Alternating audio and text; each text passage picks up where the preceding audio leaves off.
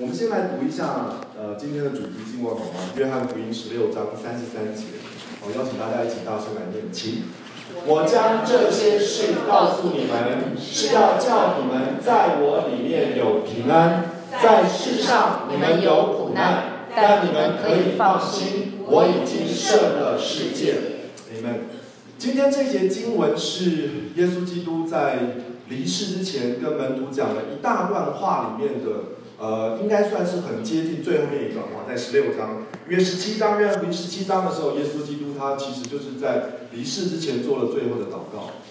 那从约翰福音十四到十六章，这耶稣对他的门徒交代了一大堆话里面呢，我常常这样想哦，其实，呃，你可以说这好像类似耶稣基督的遗言，因为他准备要走上十字架道路，被钉死，然后复活升天，其实离开这个世界。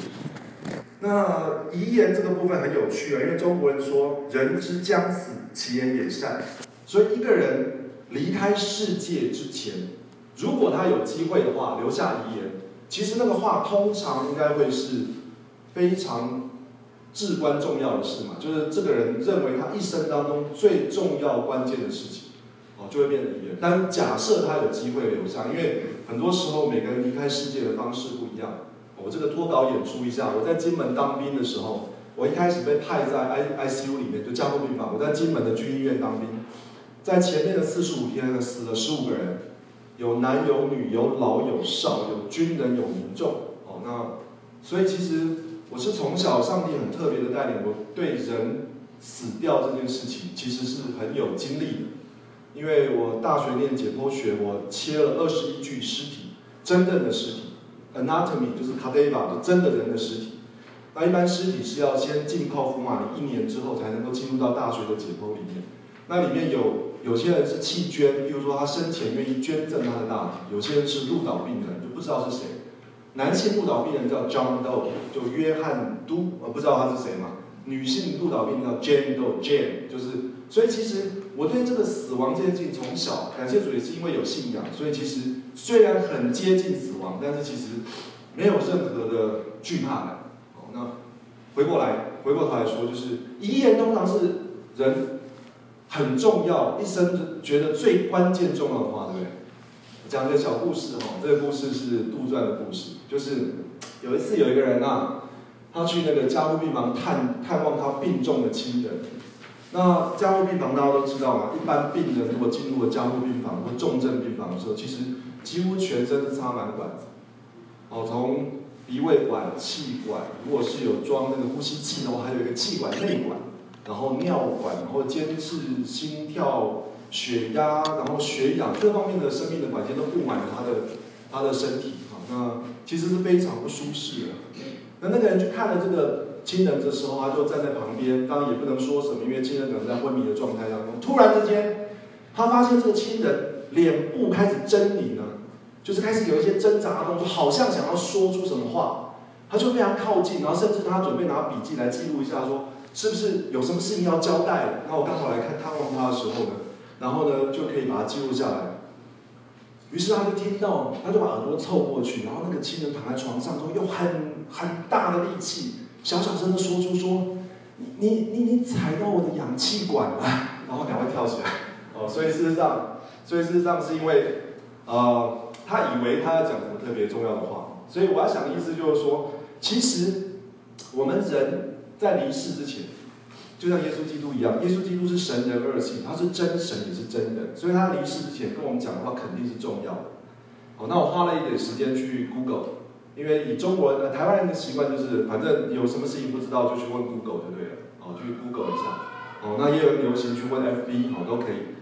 我去 Google 一下，就是说，在中国历史上面最有名的十大遗言，好，可是因为时间的关系，好，那我不跟大家讲十个，然后这些遗言你们听了之后应该有熟悉，可是你们未必认同，但是没有关系，反正我们做一点脑力激荡啊。第一个，在三国时代很有名的周瑜，他说“既生瑜，何生亮”，为什么？因为代表他跟孔明较劲失败，那是甘愿嘛。大家看过周瑜的故事吧？他还吐血，啪！年纪轻轻的大都督吐血。哦，那另外一个人很有名，两岸三地应该都知道他。孙文，他的遗言是什么？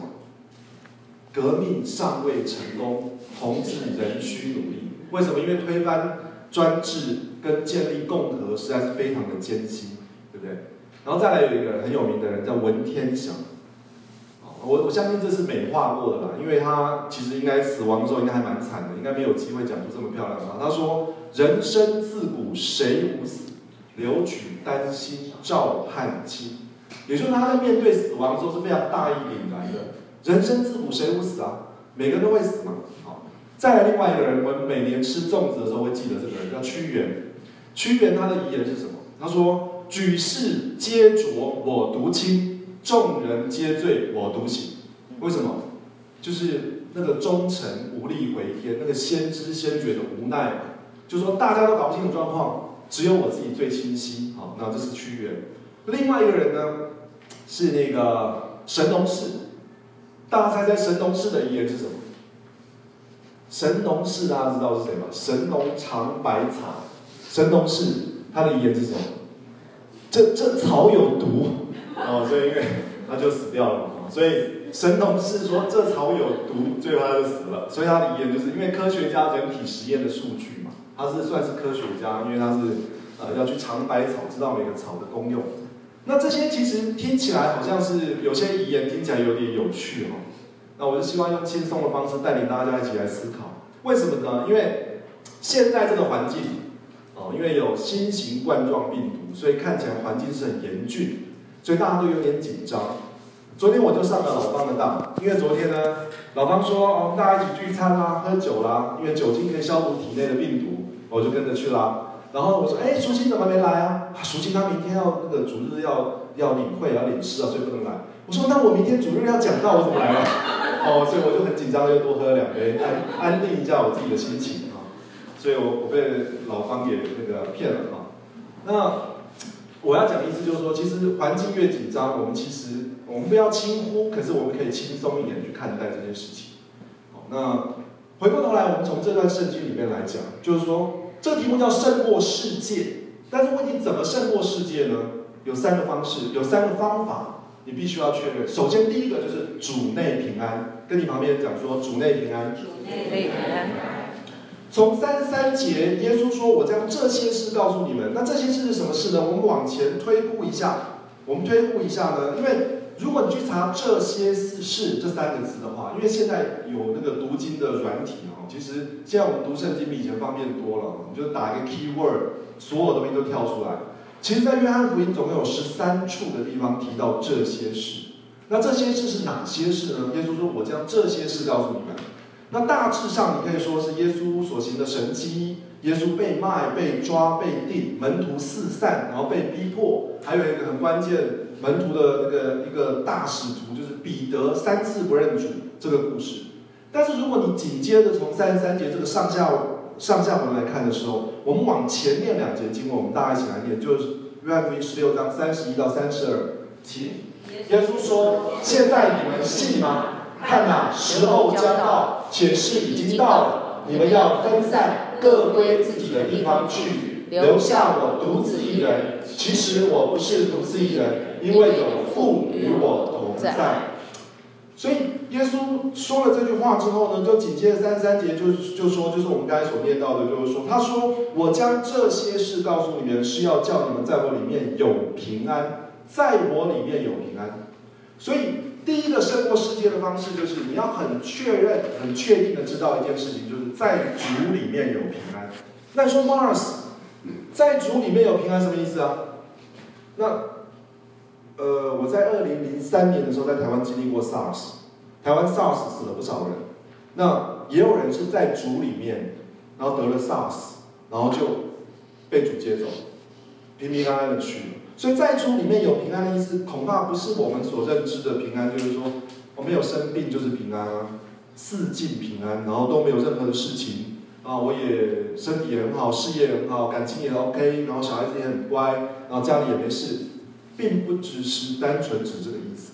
那耶稣在这边挑战我们一件事情，说你们信吗？然后接着耶稣说看哪，意思是耶稣又将。后面的事情预告给这些门徒知道，跟门徒讲说：“你们信吗？”然后接着说：“看哪，然后会发生什么事情？门徒四散，各归自己的地方，留下他独自独自一人。这个时候，其实耶稣基督并没有去责怪他的门徒，因为理论上来讲，这个话如果是按照我们世人来理解的话，好像有点在怪他。你们都四散，四散什么意思？就欺师灭祖啊，背叛师门，大家都跑了。老师要被抓了，学生就赶快就跑了，就连夜就逃离了。但是其实耶稣其实没有去责怪这些门徒，反而跟他们讲说：“哦，其实我不是独自一人，有天赋与我同在。”其实他的意思从我角度是说，告诉这些门徒们不要内疚，我的爱徒们，有天赋与我同在。那接着他就说了今天的三十三节的经文说：“我将这些事告诉你们，是要叫你们在我里面有平安，在主内有平安，这是胜过世界的一个方式。那怎么样的平安呢？在单纯就这一个经文来讲的平安，至少可以有以下几种理解。第一个就是没有罪疚感，跟旁边说没有罪疚感，没有罪疚感。有的时候我们常常会陷入一个自我控告的情节，这是一个很让人无助的经验。我不知道你们会不会有这种感觉，还是你觉得说，貌似不会啊，我都是凭着摸着我的良心骗人的，所以没事。但是一般来说，其实罪疚感会让你产生羞耻。恐惧、愤怒、悲痛，甚至是身体上的一些疾病，而且这些情况通常是令人非常不愉快。我说一个我自己的几个我自己的经验，我在一九九六九七年间我在金门当兵嘛，因为是在军医院里面。然后刚刚跟跟大家提到我分配到 ICU 的工作，我记得有一次我去的时候，我非常记得那天下午发生了一个重大车祸。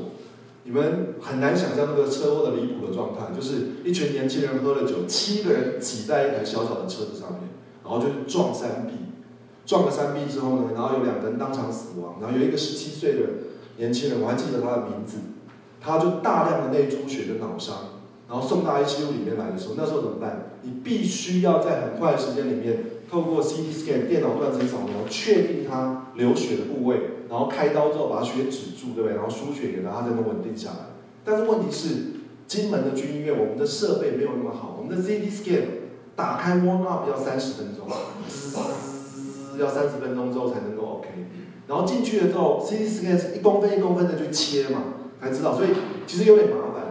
那当我们从 ICU 推到放射就是那个 CT scan 的路上又有点长，因为我们是军医院，我们是在坑道里面。花岗石医院嘛，打打通坑道，在坑道里面，然后就由我负责护送病人过去嘛。那病人事实上呢是呃昏迷，然后脑伤会有点躁动，如果有人脑受伤会躁动，护送过去啊，就搞到一半的时候，突然发现一件事情，氧气没有了，氧气没有了，哇！那时候我吓了一大跳，哇！氧气没有了，送到一半氧气没有了怎么办？我那时候真的是像跑百米一样速度哦，赶快冲回那个医疗库房。然后拿扛着一罐氧气，像一个小炮弹一样，然后就冲回去，然后赶快把它装上去，好不容易，然后又推到那个放射科的时候，可是我那时候心里非常非常的自责，因为我觉得说，哇，我这个怎么，这个好像是我们那个照顾病人的 A B C 嘛，我把它推离 ICU 的时候，第一个要确认就是氧气存量够不够，哦，这个按照那个奥斯卡的话，这叫做低级的错误，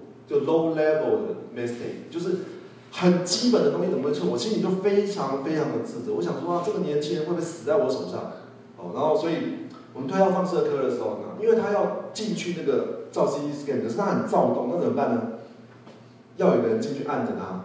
那我我那时候因为内疚，所以我就说我进去按着他，啊，都穿了很多铅衣啊。那时候不晓得放射线对于生小孩的那个影响嘛，感谢主还是生了两个健康的小孩。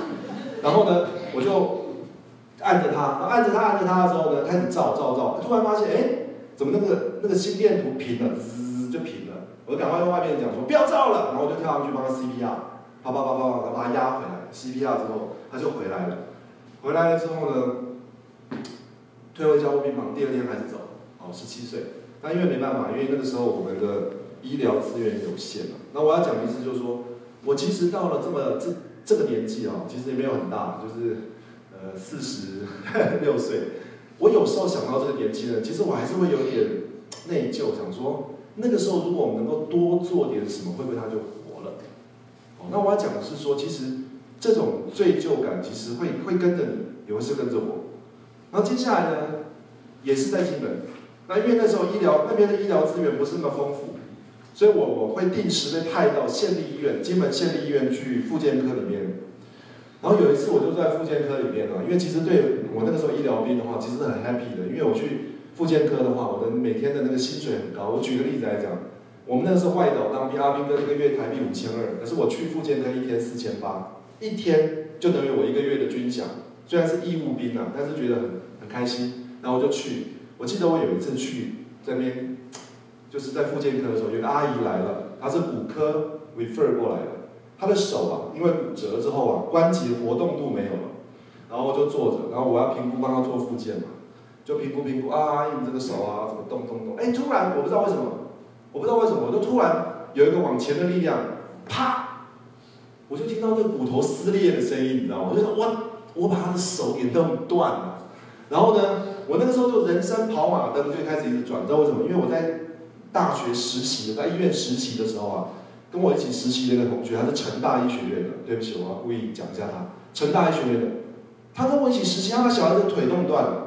有一个小孩子，有一个我们的病人，因为他他五岁就中风了，非常离特离奇的情况。然后反正他的脚就穿护木，他帮他穿回去的时候啊，他就手这样弄着他，就突然之间。小孩子的肌肉张力全部没有了，他的力量还在，就他就把小孩的腿啪折断了。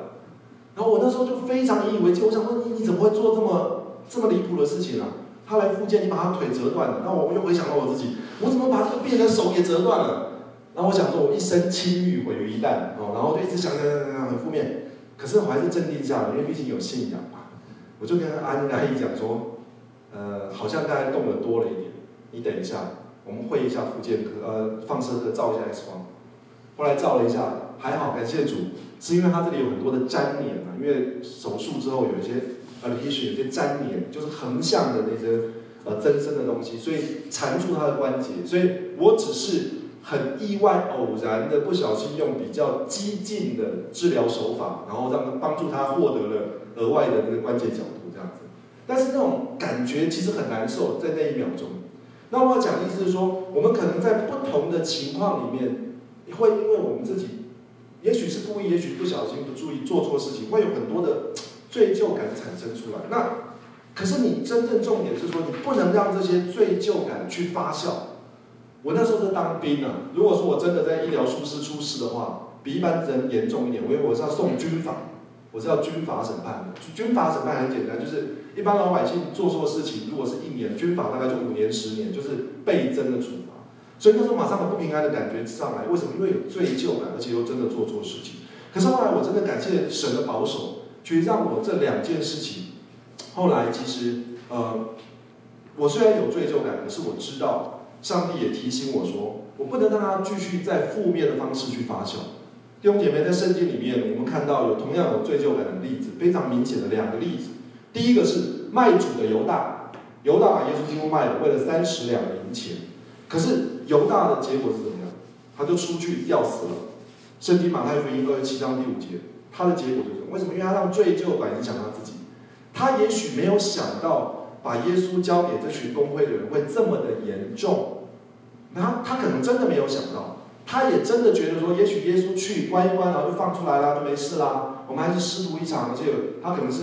也许他们在那个门徒里面负责管钱的嘛，因为他很在乎钱嘛。呃，这三十两银钱，呃，也许可以做一点公益事业。他也许真的是这样想，可是没想到，耶稣罪然被定，然后被钉死在十字架上。所以犹大其实他就是上去上吊死掉。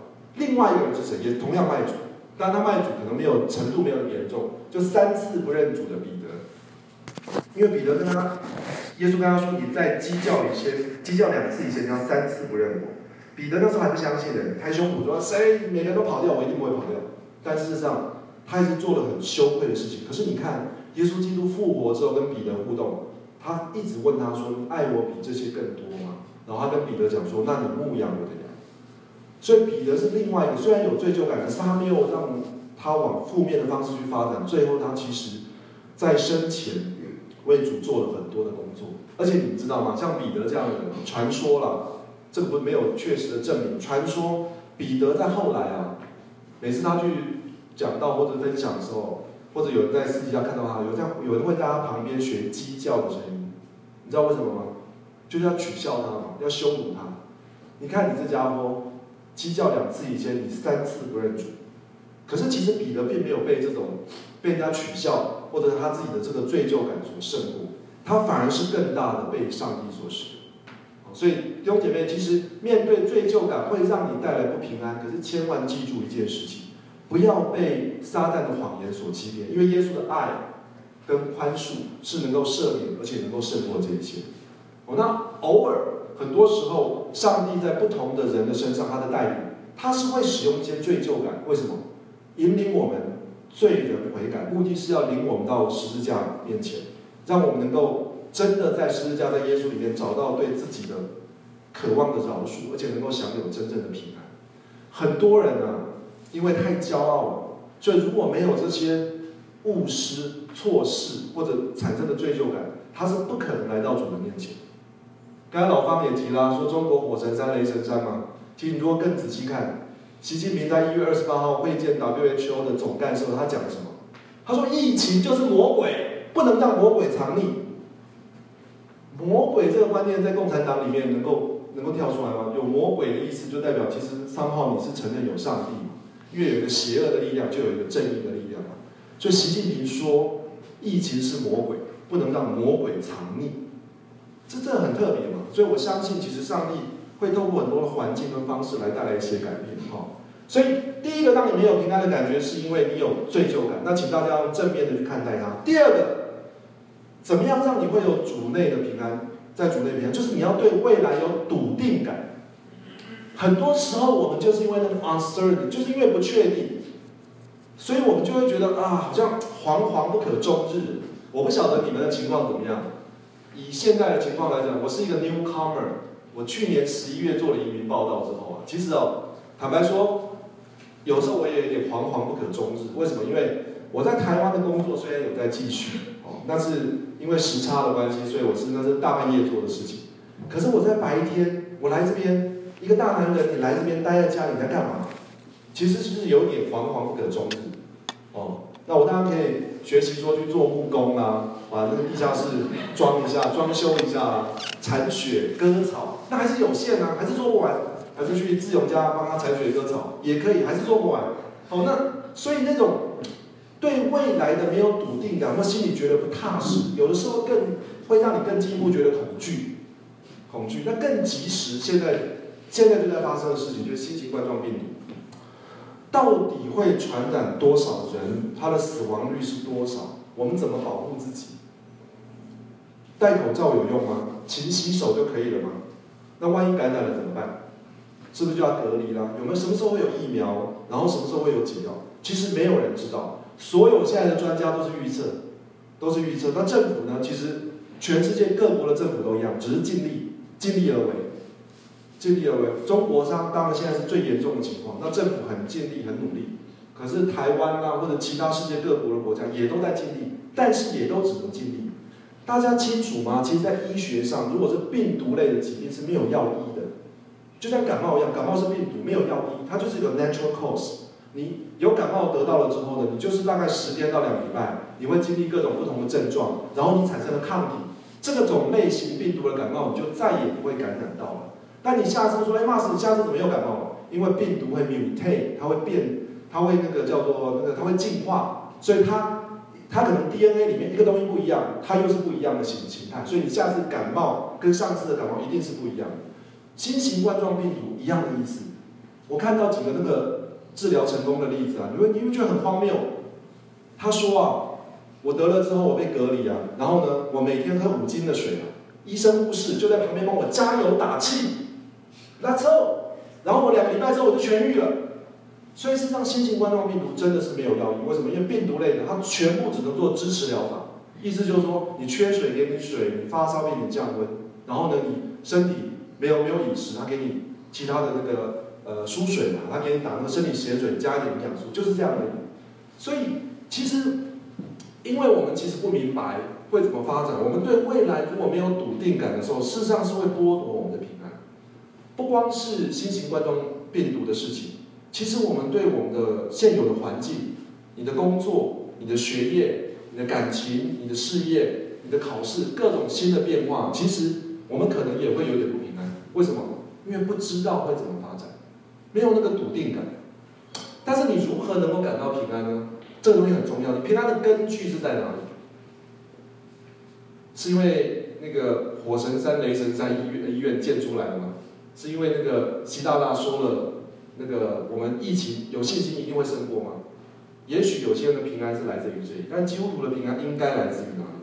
其实真正的重点是什么？是来自于耶稣的话。因为这一节圣经就是耶稣告诉我们，他说：“我把这些事告诉你们，是要叫你们在我里面有平安。”所以非常非常简单，就是耶稣的话能够使我们里面有平安。不管我们遇到任何的情况，那耶稣当时也非常体贴这些门徒，他告诉门徒之后会怎么样？门徒会四散，他会独留一个人。为什么？他就是让门徒知道。告诉门徒以后的情况会怎么样？门徒如果真的听进去的话，门徒心里会有平安。为什么？因为他知道后面的事情会怎么发展。那第三个，怎么样会在有族里族内有平安？就是你要有回家的归属感。跟你旁边讲归属感。归属感。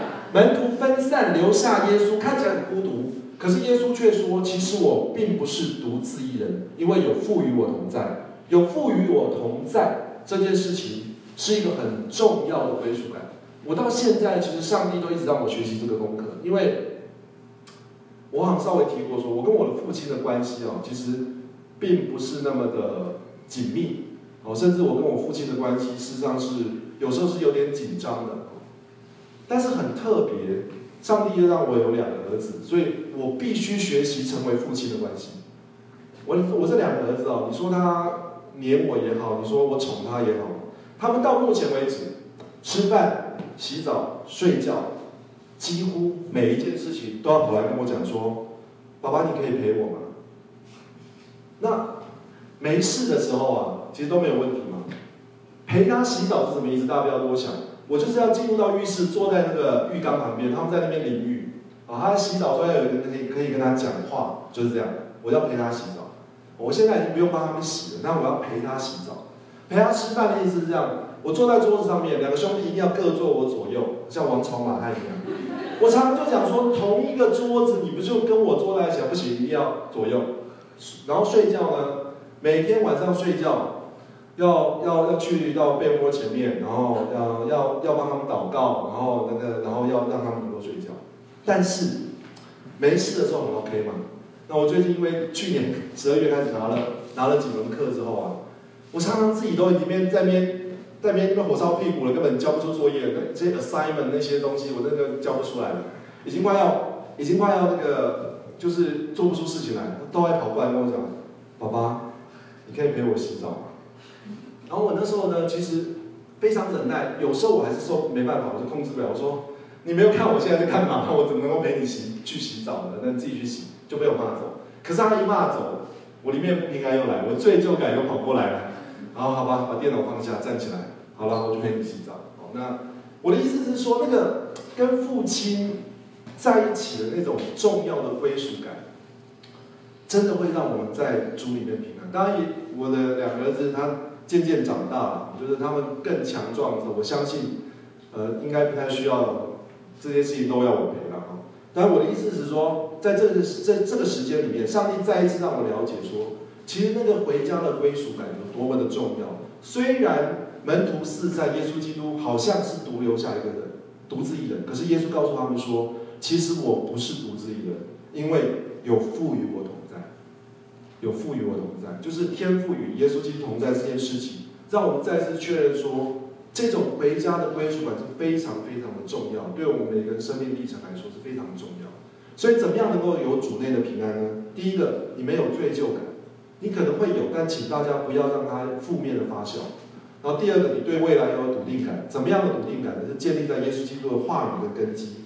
再来有一个回家的归属感。耶稣基督有天赋与他们同在，我们何尝不是？我们也有天赋与我们同在。跟你旁边说，你会有这样的平安。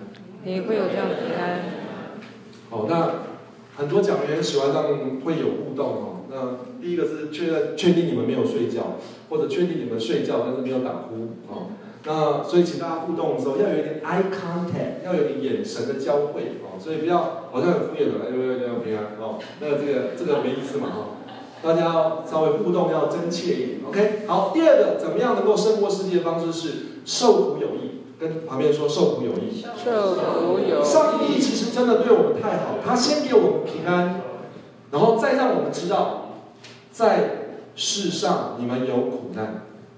以这个圣经文的结构是这样：上帝先告诉我们有平安，但是接着他告诉我们说，在世上你们有苦难。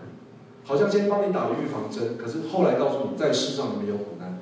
其实这一段在世上有苦难这件事情，其实应该不用花太多时间分享。为什么？因为不管你有没有信仰，其实苦难这件事情几乎是人类的基本共识。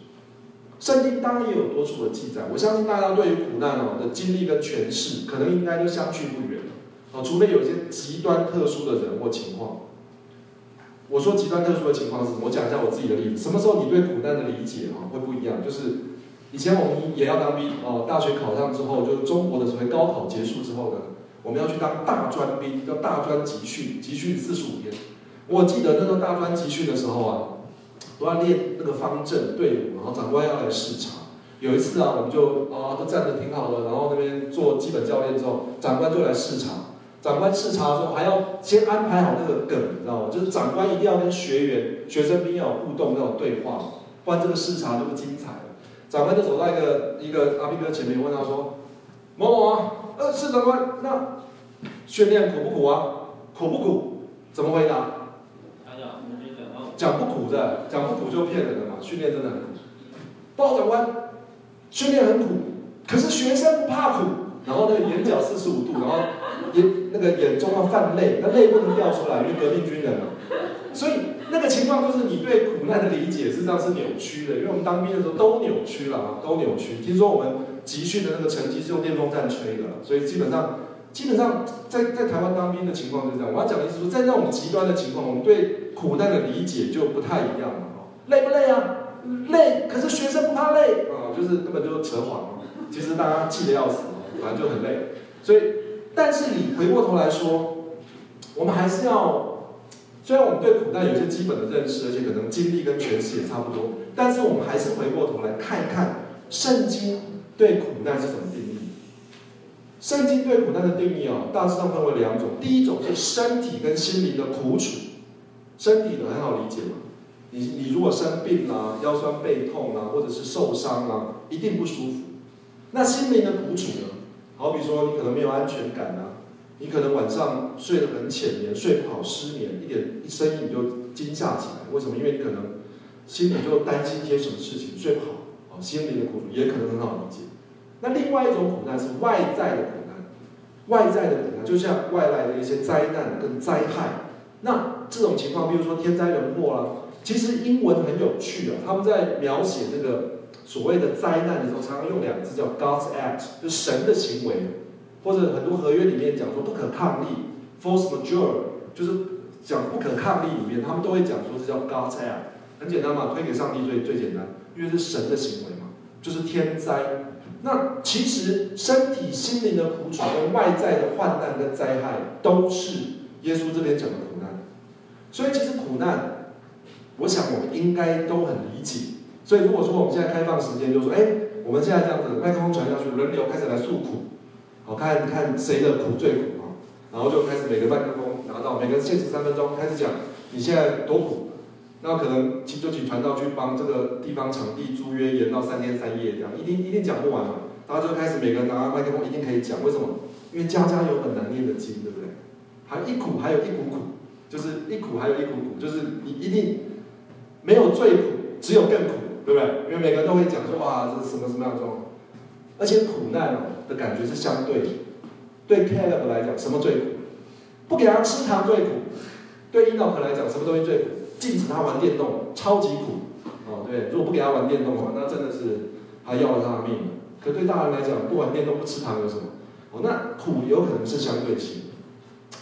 终极的表现哦，在圣经里面有一个人讲过那个，我觉得这是终极的表现。罗马书七章二十四节，保罗说：“他说什么？他说我真是苦啊！谁能救我脱离这取死的身体？你很难想象，那保罗有多苦。他说我真是苦啊！谁能救我脱离这取死的身体？一般人没有信仰，苦到极致，最简单嘛，了结了自己，可是基督徒又不行，为什么？因为生命的主宰跟主权不是在你手上，你怎么能够了结自己？以前曾经我们有谈过一些神学的问题，一个如果有个基督徒他自杀了，他可不可以到上帝那边去？可能这个问题很难哦，哦，那我也不想在那边多多做讨论，这个问题很难，为什么？因为生命的主权不是在你手上，你就不能自杀，对不对？法律上也很难，台湾的法律有帮助自杀罪，就是你帮一个人自杀，你要被处罚。可是自杀的人为什么不处罚？因为自杀如果成功的话，处罚什么？他就死了。那自杀如果失败呢？就未遂嘛。既遂不处罚，未遂为什么要处罚？哎，你说骂死在讲什么？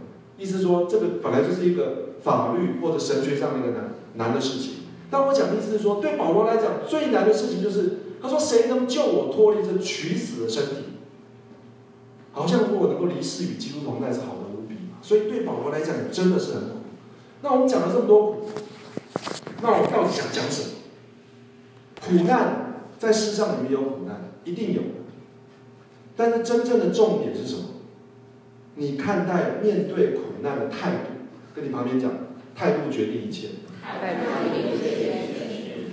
当苦难发生或临到的时候，不论我们在做什么，坦白说，不论我们做什么，该讲的苦难，身体的、心理的、外在的灾难，或者是灾难，不论我们做什么，除非有上帝超自然神迹的介入，譬如说，现在中国的天气突然变得很热。三十度啊，那些新型冠状冠状动脉病毒，呃，冠冠状病毒全部，这这个话为什么很难念呢？因为心脏有冠状动脉，所以常常会把它连在一起。就是这个病毒是不是就全部消失了？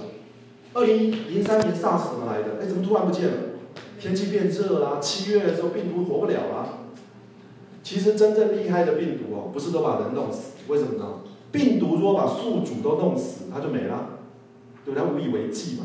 对，覆巢之下无完卵。真正厉害的病毒是什么？跟这个宿主共生嘛。就是我没有把你弄死，可是我还可以继续在你身上存活的嘛。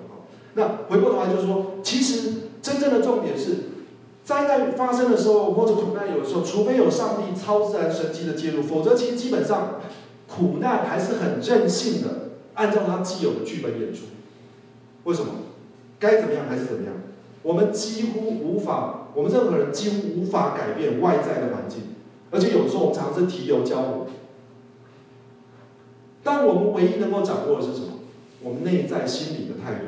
我们怎么看待苦难的态度，是我们可以决定的掌握的。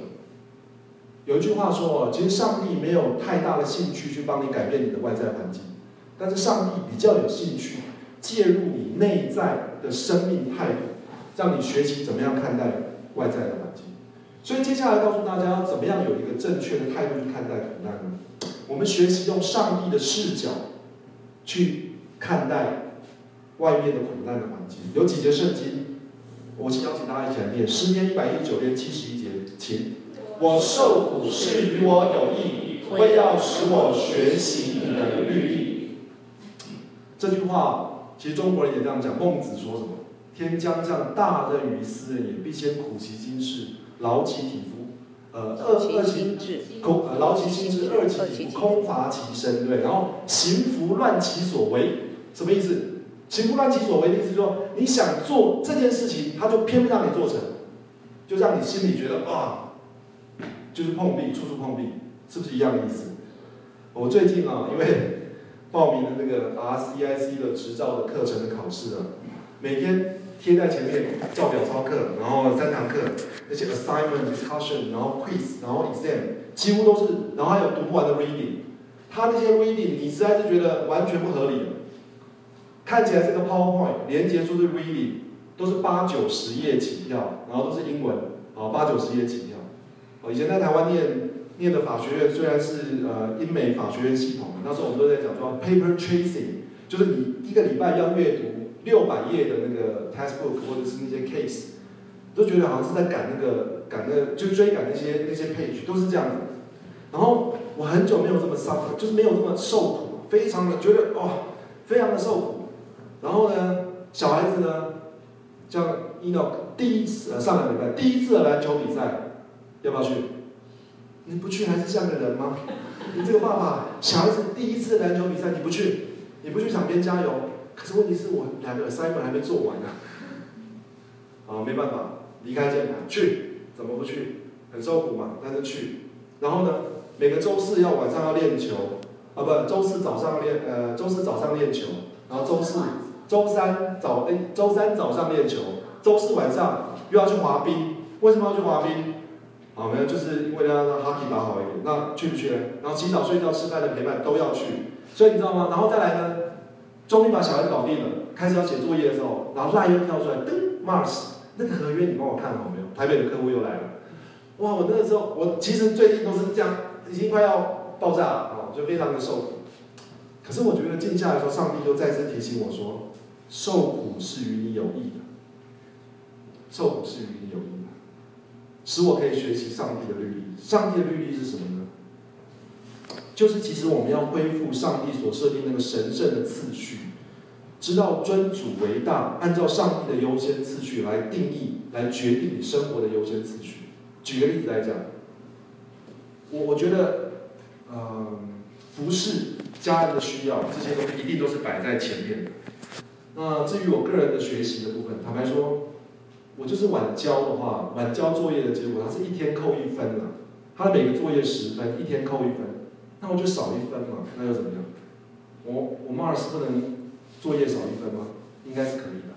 所以我的意思就是说，其实对我来讲就是一个学习跟体会。我们再看第二第二节圣经，在九十诗篇九十篇第十五节起，求你照着你使我们受苦的日子和我们遭难的年岁，叫我们喜乐。这句圣经。坦白说，从某个角度来讲，我们更难接受。呃，其实成为基督徒之后，你真的要有领会，就是基督徒必须学习一件事情：我们要对神的话毫无折扣，不能选择，就是你要毫无折扣的全面性的接受。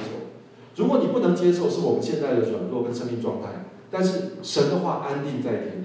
这里讲什么？如果是一般人来看，说哇，你们基督徒是什么被虐狂吗？还是你们精神错乱，受苦的日子跟遭难的年岁如何喜乐？如何喜乐？除非我们属灵的眼睛被打开，我们看见上帝使我们受苦遭难的真正的心意是什么？是与我们有益的。就像刚才圣经所说。第二个，耶和华说，在耶利米书，他说：“我知道，我知道，我向你们所怀的意念是赐平安的意念，并不是降灾祸的意念。